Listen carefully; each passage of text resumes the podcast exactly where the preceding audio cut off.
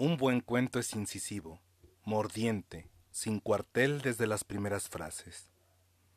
Julio Cortázar, Algunos aspectos del cuento, 1962.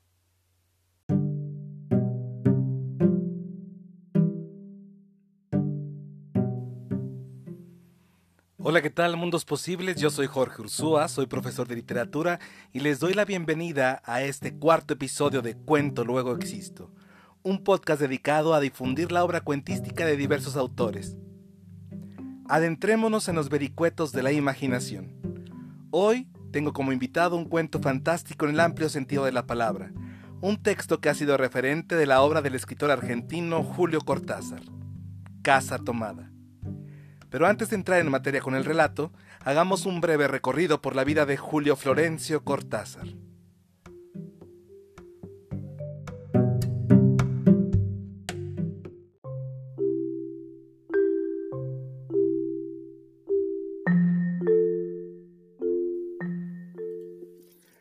Julio Cortázar, como lo conocemos todos, nació en Bruselas el 26 de agosto de 1914. Nació allí porque su padre era embajador de Argentina en Bélgica. El mismo Cortázar menciona que su nacimiento en Bruselas fue producto del turismo y la diplomacia. Después regresaron a Argentina donde creció. Pronto se convirtió en un lector voraz de las obras de Julio Verne, Víctor Hugo y Edgar Allan Poe. Ya joven, decide formarse como maestro normal y posteriormente profesor en letras. Su pasión por la lectura y la escritura lo llevó a convertirse en un intelectual de renombre. Fue además traductor. De hecho, las traducciones mejor logradas al español de los cuentos de Edgar Allan Poe fueron hechas por Julio Cortázar. Este escritor argentino tiene en su acervo una gran cantidad de libros. Trabajó el cuento de manera magistral en muchísimas obras, entre ellas Bestiario de 1951, al que por cierto pertenece Casa Tomada, del que hablaré más adelante. También está el libro Final del Juego de 1956, Las Armas Secretas de 1959, Todos los Fuegos, el Fuego de 1966 y Queremos tanto a Glenda de 1980. Escribió además textos breves en prosa con un tinte satírico o cómico, como los reunidos en Historias de Cronopios y de Famas de 1962. Un libro extraordinario en el que describe a los actores sociales de su época. De hecho, en el programa A Fondo del entrevistador español Joaquín Soler Serrano, Cortázar dice al respecto de los cronopios. Empecé a escribir sin saber cómo eran y luego ya tomaron un aspecto humano, relativamente humano porque nunca son completamente seres humanos, con esas conductas especiales de los cronopios, que son un poco la conducta del poeta, de la social, del hombre que vive un poco al margen de las cosas, frente a los cuales se plantan los famas, que son los grandes gerentes de los bancos, presidentes de las repúblicas, de la gente formal que defiende un orden. Las esperanzas son personajes intermedios que están un poco a mitad de camino, sometidas a la influencia de los famas o de los cronopios según las circunstancias. Julio Cortázar escribió también novelas y la más importante y sobresaliente es sin duda Rayuela, publicada en 1963, que pronto tuvo sus adeptos y sus detractores. Con esta novela, Cortázar pasó a formar parte de un movimiento literario y editorial llamado el Boom Latinoamericano a partir del trabajo de diversos autores que fueron impulsados en Europa y el resto del mundo. El boom tuvo entre sus filas a Gabriel García Márquez, Mario Vargas Llosa, Carlos Fuentes y al propio Julio Cortázar. Rayuela, además, significó una revolución para la técnica narrativa latinoamericana, porque es una obra experimental. La peculiaridad de esta novela está en que se puede leer de diferentes maneras y el lector tiene la posibilidad de elegir cualquiera de ellas, ambas propuestas por el autor. Una es en el orden convencional o casi convencional, es decir, se inicia en el capítulo 1 y termina en el capítulo 56, dejando de leer los capítulos restantes. Otra más, que a mi parecer es la más interesante, es iniciando en el capítulo 73 y continuando por los capítulos que se vayan indicando al final de cada uno de ellos. Es decir, comienzas en el 73, luego pasas al capítulo 1, enseguida al 2, luego brincas al 116 y así como se vaya indicando. Es una obra fuera del canon que permite distinguir la propuesta de un autor que quebranta las normas de estructura conocidas entonces para la novela tradicional. Cortázar escribió en un texto titulado Algunos aspectos del cuento en 1962 una comparativa metafórica entre los géneros de la novela y el cuento. Menciona que la novela y el cuento se dejan comparar analógicamente con el cine y la fotografía, en la medida en que una película es en principio un orden abierto novelesco, mientras que una fotografía lograda presupone una ceñida limitación. Además, hace otra analogía de estos géneros con el boxeo y dice que la novela gana siempre por puntos, mientras que el cuento debe ganar por nocaut. Cortázar también produjo textos misceláneos, teatro, poesía, crítica literaria. Desde su madurez, el autor argentino vivió en diferentes países, pero se terminó instalando en Francia, en la ciudad de París, donde escribió parte importante de su obra. En una ocasión le preguntaron por qué no escribía literatura en francés, y él dijo que lo único que podía escribir en francés eran algunas cartas a amigos franceses, pero que no podía imaginar escribir literatura en otra lengua que no fuera su lengua materna, el español. Julio Cortázar murió en París el 12 de febrero de 1984 y su sepultura se encuentra en el cementerio Montparnasse a la cual acuden muchos apasionados de su obra para rendirle sus respetos. Bien, pues después de este recorrido por la vida de Julio Cortázar, es momento de adentrarnos en el cuento invitado de este programa, Casa Tomada.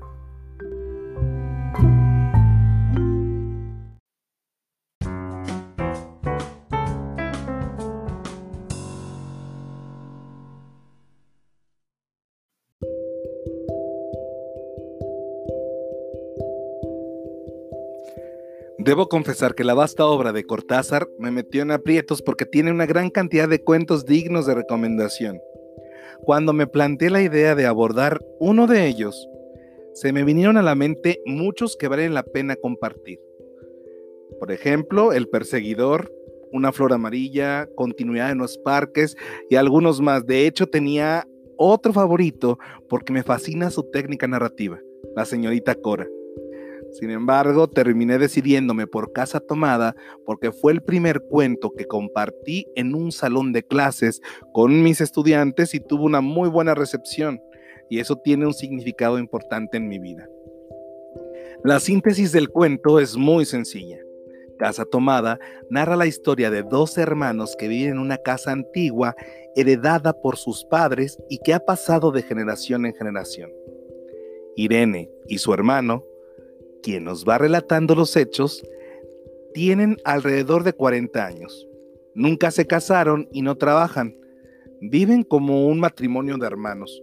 Se sustentan del dinero que dejan los campos, aparentemente tierras que también heredaron y que son trabajadas por alguien más. La casa que habitan es muy grande.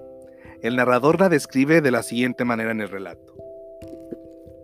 ¿Cómo no acordarme de la distribución de la casa? El comedor, una sala con cobelinos, la biblioteca y tres dormitorios grandes que daban en la parte más retirada, la que mira hacia Rodríguez Peña. Solamente un pasillo con su maciza puerta de roble aislaba esa parte del ala delantera donde había un baño, la cocina, nuestros dormitorios y el living central, al cual comunicaban los dormitorios y el pasillo.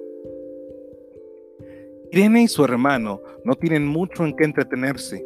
Limpian la casa por la mañana, preparan el almuerzo y posteriormente ella se pone a tejer y él lee libros de literatura francesa. Rutina de todos los días. El giro inesperado sucede un día en que el hermano, el narrador, escucha desde la cocina unos ruidos extraños al otro lado del pasillo, donde se encuentra la biblioteca y algunos dormitorios. Entonces, la incertidumbre y el miedo lo llevan a cerrar la maciza puerta de roble del pasillo para asegurarse de que no pase quien sea que esté de aquel lado de la casa hacia donde se encontraban él y su hermana Irene. En esta parte del relato hay un diálogo entre los hermanos que dará el tono fantástico al cuento. Cito. Cuando estuve de vuelta con la bandeja del mate le dije a Irene, tuve que cerrar la puerta del pasillo han tomado la parte del fondo. Dejó caer el tejido y me miró con sus graves ojos cansados. ¿Estás seguro? Asentí. Entonces, dijo recogiendo las agujas, tendremos que vivir en este lado. Poco a poco los intrusos se van apoderando de la casa, la van tomando, hasta que a los protagonistas no les queda de otra más que huir de su preciada casa antigua. El relato termina con la siguiente escena. Rodé con mi brazo la cintura de Irene. Yo creo que ella estaba llorando y salimos hacia la calle. Antes de alejarnos tuve lástima. Cerré bien la puerta de entrada y tiré la llave a la alcantarilla. No fuese que algún pobre diablo se le ocurriera robar y se metiera en la casa, a esa hora y con la casa tomada. Fin del cuento.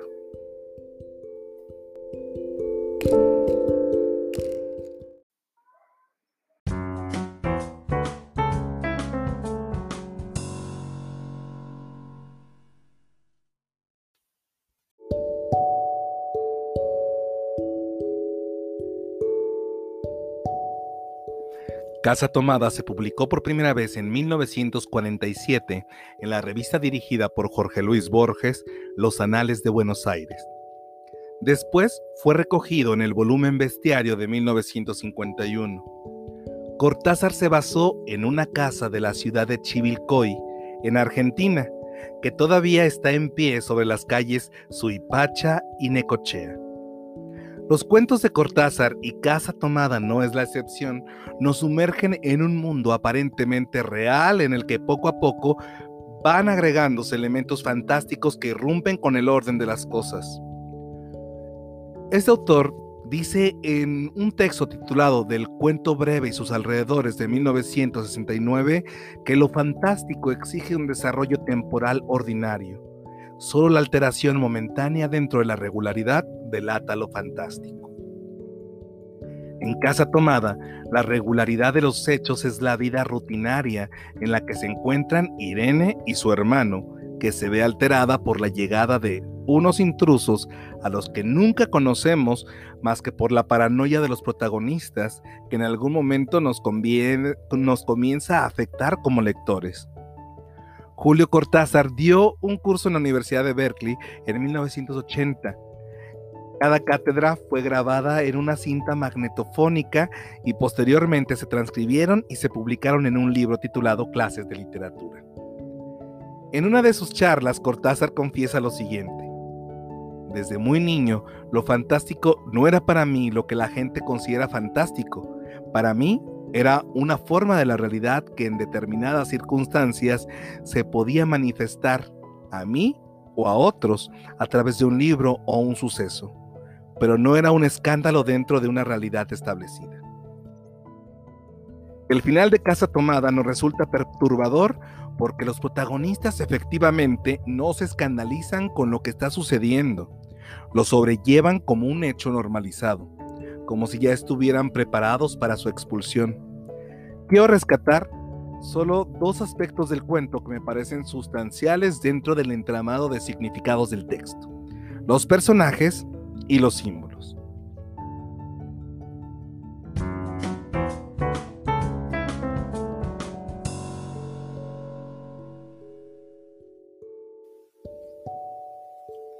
Los personajes protagonistas de Casa Tomada son Irene y su hermano. Irene es una mujer tranquila, silenciosa, que teje. Su nombre significa la que tiene paz. Por lo menos así es al inicio de Casa Tomada, una mujer que parsimoniosa teje y desteje, medias, chalecos. Irene nos recuerda al personaje de Penélope, esposa de Ulises, en la obra La Odisea, atribuida a Homero. Penélope resistía la presión de los pretendientes y los mantuvo entretenidos haciéndoles creer que se casaría con uno de ellos cuando terminara de tejer el sudario de su suegro. Para esto pasaba los días tejiendo sin descanso ante los ojos de los demás, pero por las noches destejiendo lo tejido. Así pasó 20 años hasta que volvió su amado Ulises. Con Irene pasa algo similar, pues el cuento menciona que rechazó a un par de pretendientes y terminó confinada a la casa y a su hermano. Otro personaje, sin duda, también protagonista, es el narrador de la historia, el hermano de Irene, del que conocemos poco, Tan solo sabemos que antes de comprometerse perdió a su amada María Esther. Él se asume en el relato como un ser sin importancia, pero no lo es. Por el contrario, es un personaje fundamental en el giro que toma la trama, porque es él quien oye los ruidos de los entes extraños que toman la casa. Es él quien cierra la puerta de roble para que no pasen a donde se encontraban. Ambos hermanos, a través de un guiño incestuoso, representan el matrimonio eh, de hermanos a que al modo de Adán y Eva son expulsados de su paraíso, expulsados de la casa heredada venida de los ancestros. Algo importante también dentro del cuento son los símbolos que sustentan y que le dan mucho significado. El símbolo más importante del relato es sin duda la casa. El crítico literario Juan José Sobrelli en la década de 1960 hizo una lectura del cuento relacionándolo con el peronismo. Sobrelli afirmaba que la casa no es otra cosa que la Argentina de la época y que las fuerzas extrañas que toman la casa serían los sectores populares sobre el poder político, concretamente representados por el peronismo y los hermanos que viven de la renta agraria y admiran la cultura europea serían los miembros de la clase aristocrática en decadencia e impotente frente a este avance. El hecho de que los dueños de la casa sean hermanos hablaría a su vez de una relación incestuosa o en términos de una clase social de relaciones endogámicas propia de las élites que tienden a comportarse más como castas. En una entrevista, Cortázar aceptó esta interpretación simbólica, aunque aclaró que no había sido su idea original. Otro símbolo importante es la puerta de roble que parte la casa en dos. Esa puerta que una vez que la cierra el narrador resulta impenetrable por un tiempo. Representa además la fuerza, pues está hecha de roble, es decir, un material fuerte, eh, un, un árbol que es muy resistente y duradero, pero que finalmente es atravesado o atravesada en este caso la puerta al modo del árbol genealógico que cae y es eludido en el cuento de esta manera. Es decir, una estirpe que llega a su fin una vez que la puerta es abierta por los entes que toman la casa. Casa tomada es sin duda un relato icónico que no podemos dejar de leer. Además, les recomiendo que se acerquen a la obra cuentística de Julio Cortázar, que es magnífica. Todos los cuentos son imperdibles. Trabajó el cuento con tal maestría y además teorizó acerca de él al grado que hizo una lista de cuentos inolvidables, cuentos que lo habían marcado. De hecho, no me puedo despedir sin antes compartirles esta lista en su artículo Algunos aspectos del cuento, Cortázar menciona lo siguiente. Me he preguntado cuál es la virtud de ciertos cuentos inolvidables. Los años han pasado y hemos vivido y olvidado tanto, pero esos pequeños e insignificantes cuentos, esos granos de arena en el inmenso mar de la literatura, siguen ahí latiendo en nosotros. La lista de estos cuentos la conforman tomen nota de ellos para que más adelante se acerquen a, estas obras que también son muy interesantes. Dentro de la lista están, número uno, El puente sobre el río del búho Ambrose Bierce. Número 2, Clon Ukbar Orbis Tertius. Número 3, Un recuerdo navideño de Truman Capote. Número 4, Conejos Blancos de Leonora Carrington. Número 5. La casa inundada de Felisberto Hernández. Número 6.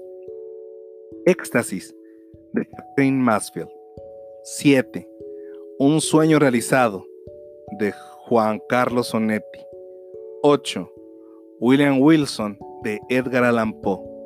Y por último, el noveno cuento es La muerte de Iván Illich de León Tolstoy.